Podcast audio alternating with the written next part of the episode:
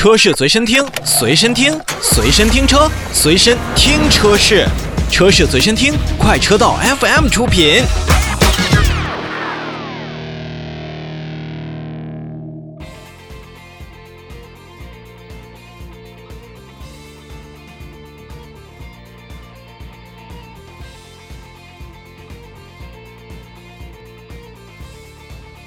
说完了长城在发动机和变速箱上的新突破之后呢，回过头来再看看长城旗下最年轻的品牌欧拉。欧拉呢，前两天我们也是为大家介绍了，会有欧拉白猫的这款车型即将面世。那在前两天呢，欧拉白猫也是正式上市了，价格不贵，补贴后的售价是七点五八万元到八点八八万元。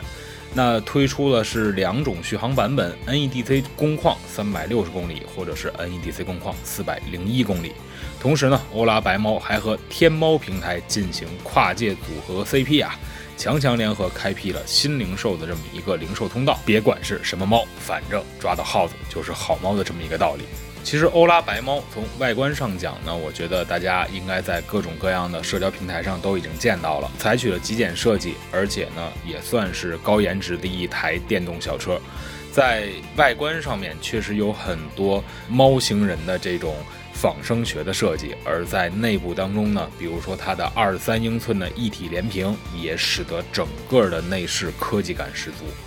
虽然起售价格仅仅有七万五千八，但在实际的内饰的装配质量上，我觉得长城不管是在哪个品牌旗下，都会有不错的这样的一种担当。也就是不管你的材料用的是什么样子的，但是你在组装的工艺上一定会达到长城自己的标准。得益于 ME 的专属纯电的这个平台呢。欧拉白猫在整体的这种特点上也是有比较高的集成性和比较高的这种节能性。比如说四百零一公里的这种续航，在同级车型相比的话也是比较长的，而且快充从百分之五的电到百分之八十的电仅仅需要四十五分钟。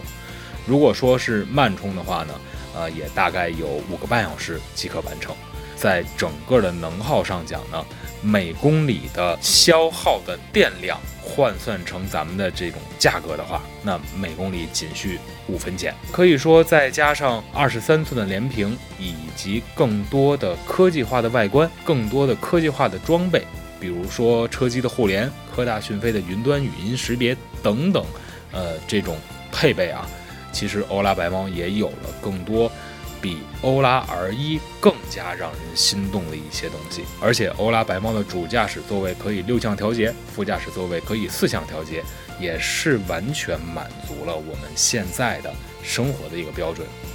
就算这款车型并不大，但实际上它也拥有了 A00 级车型当中比较大的轴距。同之前的欧拉 R1 一样，我相信欧拉白猫也是为着。很多都市愿意尝鲜的年轻人准备的，对于欧拉 R1，在年轻人的这种审美已经获得了认可的同时，欧拉白猫的推出，